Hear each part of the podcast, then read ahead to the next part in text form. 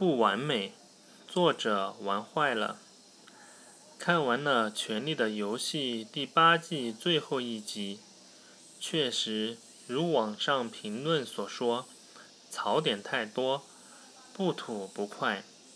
首先是龙母黑化的太快，感觉有点过了。本以为将君临城屠城，已经是龙母最为疯狂的举动。没想到在剧集中，龙母要将这一势头继续下去，将战火延续到七国，甚至整个世界。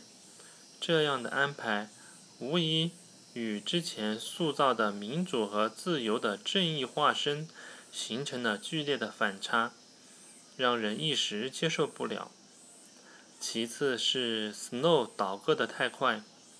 小恶魔的语言即使再有说服力，姐妹们的姿态即使再明确，眼前的现实即使再惨烈，但对于纠结属性的 Snow 来说，倒戈未免来得太快。